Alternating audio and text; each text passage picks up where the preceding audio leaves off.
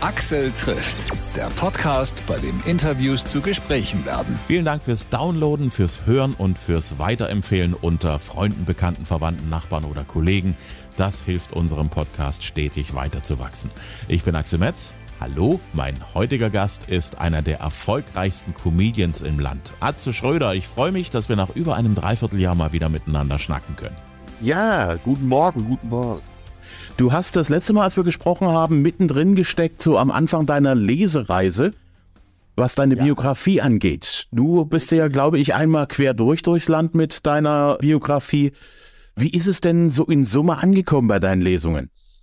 Äh, ja, die Stimmung war super. Lag natürlich auch in der speziellen Situation nach der Pandemie äh, endlich mal wieder was los. Und dann äh, Lesungen schaffen wir auch immer so eine Nähe. Also Stimmung war gut vor Ort und letztendlich habe ich es auch für alle Redakteure gemacht, weil da muss man nicht so wie Fragen steht alles drin.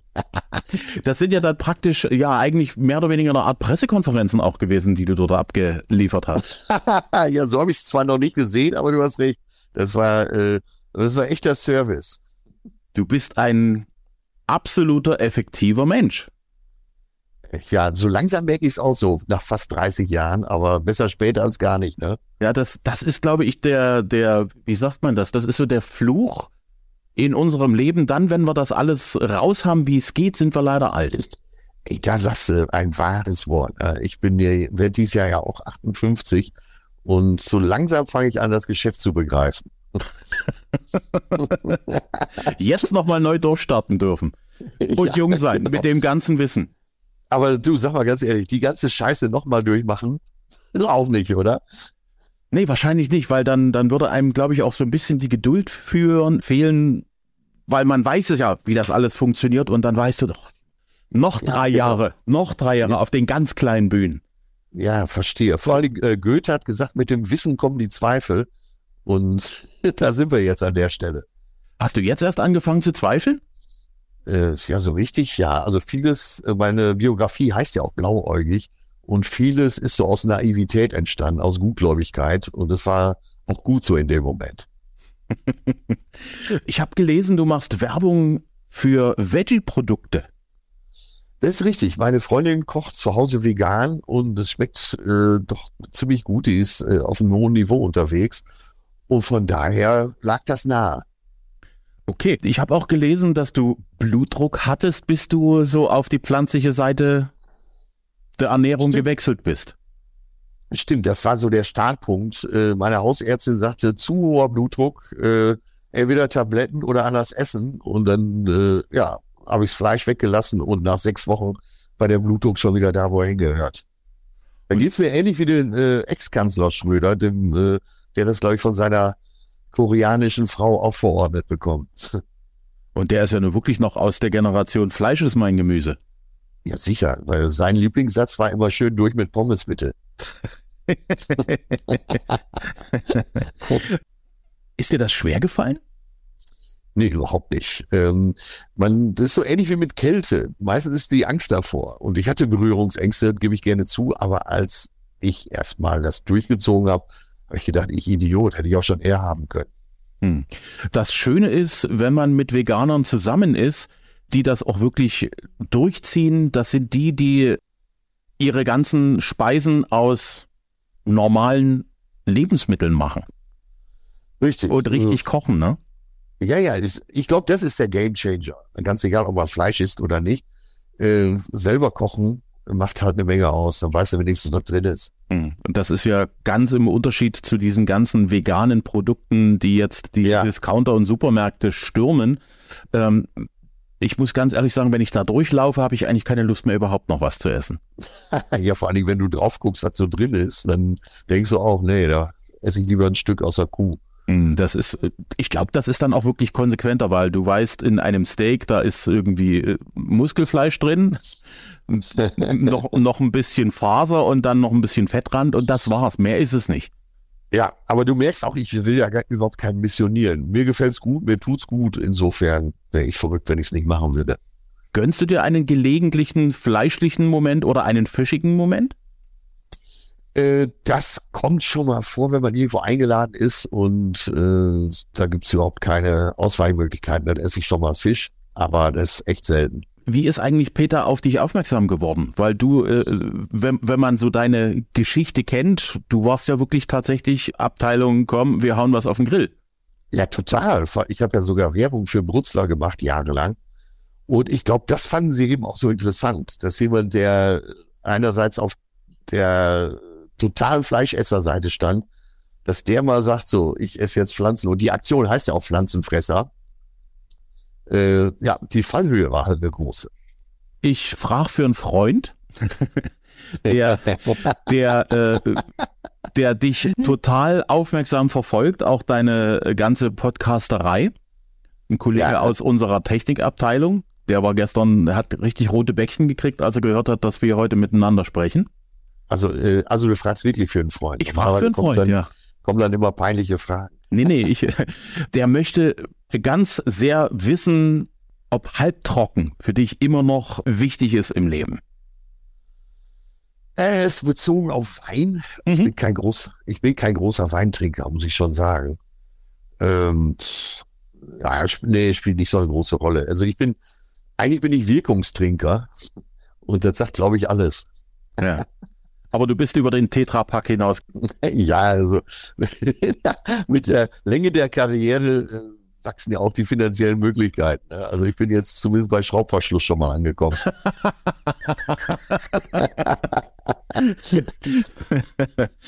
Wobei, mittlerweile gibt es auch richtig gute Weine, die tatsächlich auch einen Schraubverschluss haben.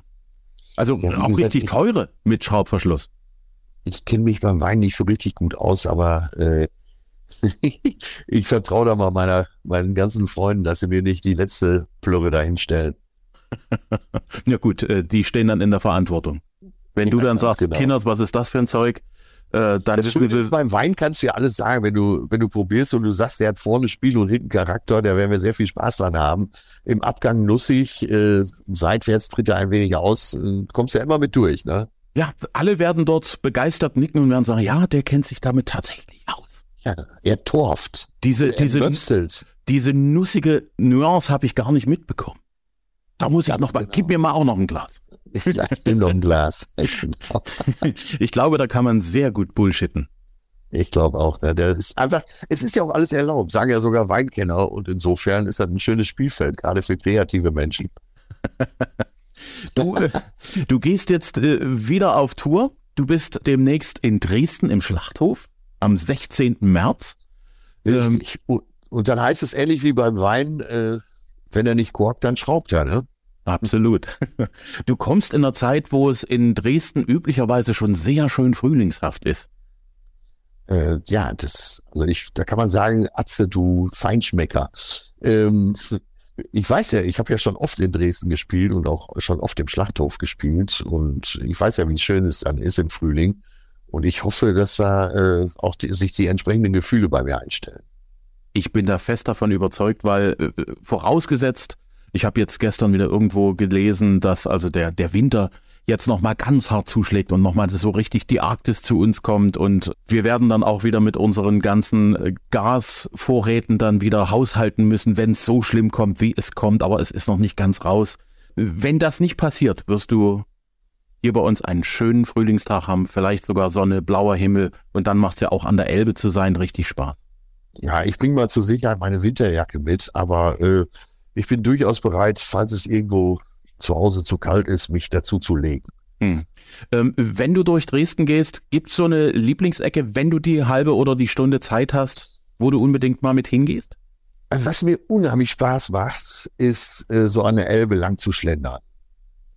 Ähm, und äh, eben so die Silhouette äh, von da der Stadt, der Altstadt mehr auch zu betrachten. Das ist schon, äh, das ist schon wahrer Genuss. Das habe ich mir eigentlich bisher immer gegönnt. Früher bin ich da joggen gegangen, mittlerweile gehe ich ganz normal spazieren.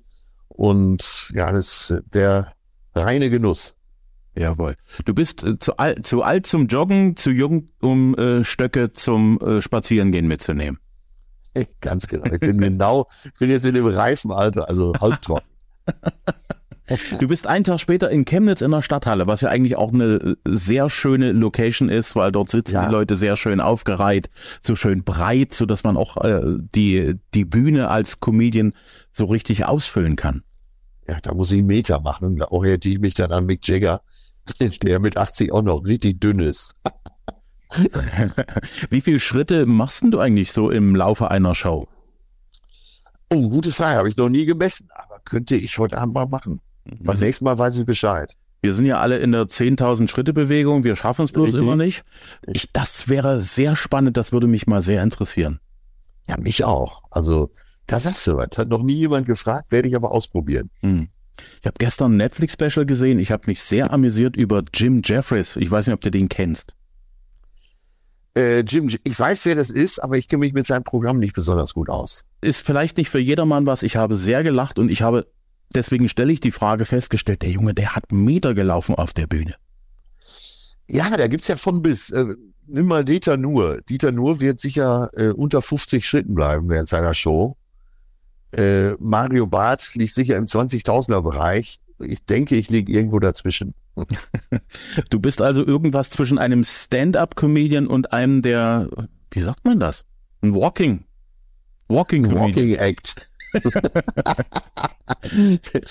ja, ich weiß. Also äh, wichtig ist ja ein Standpunkt äh, bei Stand-up-Comedy. Deswegen sollte man auch nicht zu viel rumhampeln. Also äh, ich gehöre da eher zu der Fraktion, die das wirklich übers, über den Inhalt macht, die Meter. Absolut. Du bist ja mit deinem Programm schon eine ganze Ecke unterwegs. Du bist ja auch mehrfach gebremst worden mit deinem Programm. Kann Ähm, man so sagen, ja. Hat sich das jetzt so, seitdem die Bremsen so mehr und mehr verschwunden sind, angefangen auch zu verändern, auch die Reaktion auf das, was du erzählst? Ja, das, äh, ich glaube, das berichten aber alle. Da wirst du mir jetzt recht geben oder nicht, aber die Euphorie ist nochmal gestiegen und die Dankbarkeit. Also nicht nur vom Publikum, sondern auch meine. Und so hat man noch mehr äh, das Gemeinschaftsgefühl.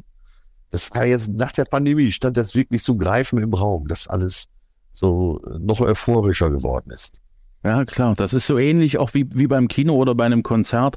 Zu Ja, Hause ja. auf Netflix ist das sicherlich ganz nett und da kann man auch hier und da mal kurz mal so, so, so selber lachen, wenn, wenn man es nicht ganz unterdrücken kann, aber so richtig Spaß macht es, wenn um einen rum die Leute ja auch mit so richtig loslachen. Ja, total. Und man schaukelt sich zusammen hoch.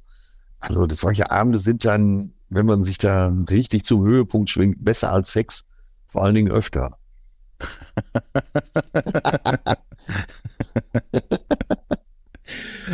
Dein Kollege und Freund Leon Winscheid ist ja auch regelmäßig unterwegs. Ich habe ihn letztes Jahr gesehen im Schlachthof in Dresden. Mhm. Wie läuft's bei euch mit der Podcasterei? Ist für euch ein Ende des Tunnels abzusehen oder äh, befruchtet ihr euch beiden gegenseitig so, dass ihr sagt, nee, das können wir noch auf, auf Jahre durchziehen? Ja, also das haben das ist so ein Agreement zwischen uns, äh, dass wir das wahrscheinlich sehr, sehr lange noch machen werden. Äh, die Hörerschaft steigt und steigt. Wir haben nie mit diesem Riesenerfolg des Podcasts gerechnet, aber ähm, ja, wir haben eine sehr treue Hörerschaft und das äh, Leben bietet ja immer wieder neue Ansatzflächen für ja, unterschiedlichste Gefühle. Ja, und so wie ich die Sache verstanden habe, sind ja vor allem Frauen eure treuesten Ja. Fans. Und Ja, ich kann es ja. irgendwo auch nachvollziehen, weil da hat man auf der einen Seite den Frauenversteher und auf der anderen Seite den, den, den traditionellen Macho. Achso, ich dachte, du würdest sagen, auf der einen Seite den Frauenversteher, auf der anderen Seite den Psychologen. ähm, Man kann auch als Macho ein Frauenversteher sein.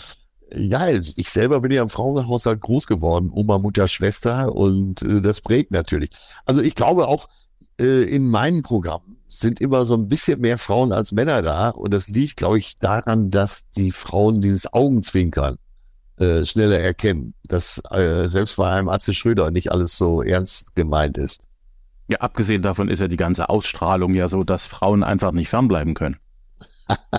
Ja, okay, das glaube ich jetzt mal nicht so, aber äh, wenn Männer über sich selber lachen können, das mögen Frauen ja schon mal. Stimmt, das hat mir meine Frau eingebracht. Na bitte. Okay, jetzt wo du das richtig warm gespielt hast und dich auch richtig wohlfühlst, so wie, wie auf einem Sofa, das so mit den Jahren sich so einliegt, ne? Ist das ja, glaube ich, da, da fängt es an, richtig Spaß zu machen. Total. Das, äh, ja, das ist so schön rund Ne? Alle Ecken sind abgeschliffen, du weißt, wo jeder Gag sitzt. Selbst wenn du mal eine Strecke hast von ein paar Minuten, wo du eine Geschichte erzählst, weißt du, da kommt gleich so ein todsicherer Lacher, die Halle wird Kopf stehen und das macht Spaß. Wann kommt dann so in deinem, äh, wie, wie sagt man, in, in deinem Tour, Zirkel, nee, Zirkel ist, ist falsch gesagt, in dem Zyklus, im Tourzyklus, ja. wann kommt so der Moment, wo du sagst, okay, jetzt ist es mir alles schon, also ich weiß jetzt schon, genau alle Ecken sind rund und abgeschliffen, jetzt ist alles eigentlich ein bisschen zu langweilig schon, jetzt muss was Neues her. Wann kommt das so bei dir? Also es gibt zwei Phasen. Nach einem halben Jahr äh, setzt diese Phase ein, wo du denkst, ah, jetzt ist es richtig schön rund und dann, dann kommt man so richtig schön ins Surfen. Und so, ich würde mal sagen, so ja, drei, vier Monate vor Ende des Programms denkt man so, jetzt brauche ich was Neues. Da du ja ein sehr effektiver Mensch bist, wie wir heute gleich am Anfang von unserem Gespräch festgestellt haben, sammelst, du sammelst jetzt schon, oder? Ja, ja, ich, ich schreibe sogar schon. Ja. Oh, cool. Da bin ich sehr gespannt drauf, wenn es soweit ist. Ich sehe mal zu, dass ich in Dresden im Schlachthof mal mit vorbeikommen kann. Das ja, das würde mich sehr freuen. Na, vielleicht, sehr freuen. vielleicht können wir ja da vorneweg auch noch mal ein kurzes Gespräch halten. Und wenn ich nächste Mal mit dem Programm zu dir komme, dann wird der Titel so sein, weil den Titel habe ich schon, verrate ich aber noch nicht, dass äh, alle die Hände zu, über den Kopf zusammenschlagen werden. Da freue ich mich schon drauf, auf diesen Moment. Da das hat sich schon lange keiner mehr getraut, so wie kann ich verraten. Wirklich? Ja. Oh, herrlich. Das ist, das ist das Schöne, dass, dass es immer noch tapfere äh, Comedians gibt, die keine Angst davor haben, mal Wellen schlagen, äh, so, so hochschlagende Wellen zu verursachen. Ja, ach du, ich habe ja immer auf der Bühne schon gesagt, was mir durch den Kopf ging. Und äh, das habe ich mir erarbeitet, dass ich vielleicht auch etwas mehr darf als andere. Ja, wer die Grenzen nicht austestet, der äh, wird nicht weit kommen, das stimmt. Absolut. Genau. Ja, mein Lieber, ich danke dir sehr, dass du dir die Zeit genommen hast. Ich ja, drücke dir die Daumen für alle Projekte, die du hast. Gibt's was, was abgesehen von den Bühnen dieser Welt äh, demnächst von dir zu erwarten ist noch? Äh, nee, ich mache jetzt erstmal nur Bühne und das ist auch das, was mich am meisten gefangen nimmt. Ist schön dein Gemüse und äh, bleib schön fit. Ich, ich freue mich. Ja, du auch. Achte auf deinen Blutdruck. Ne? Bis dann. tschüss. Ciao, tschüss. Axel trifft Atze Schröder. Am 16. März ist er live in Dresden im Alten Schlachthof. Am 17. März in der Stadthalle Chemnitz mit seinem Programm Echte Gefühle. Sein Buch heißt Blauäugig, mein Leben als Atze Schröder. Ist überall zu haben, wo es Bücher gibt. Mehr Infos findet ihr auf atzeschröder.de oder auch auf seinen Profilen auf Facebook oder Instagram. Und da findet ihr auch Axel trifft. Gerne liken, gerne folgen und bitte empfehlt meinen Podcast weiter. Jede Woche gibt es donnerstags eine neue Folge, immer kostenlos, ganz einfach abonnieren. Ich sage Tschüss bis zum nächsten Mal und Dankeschön fürs Hören.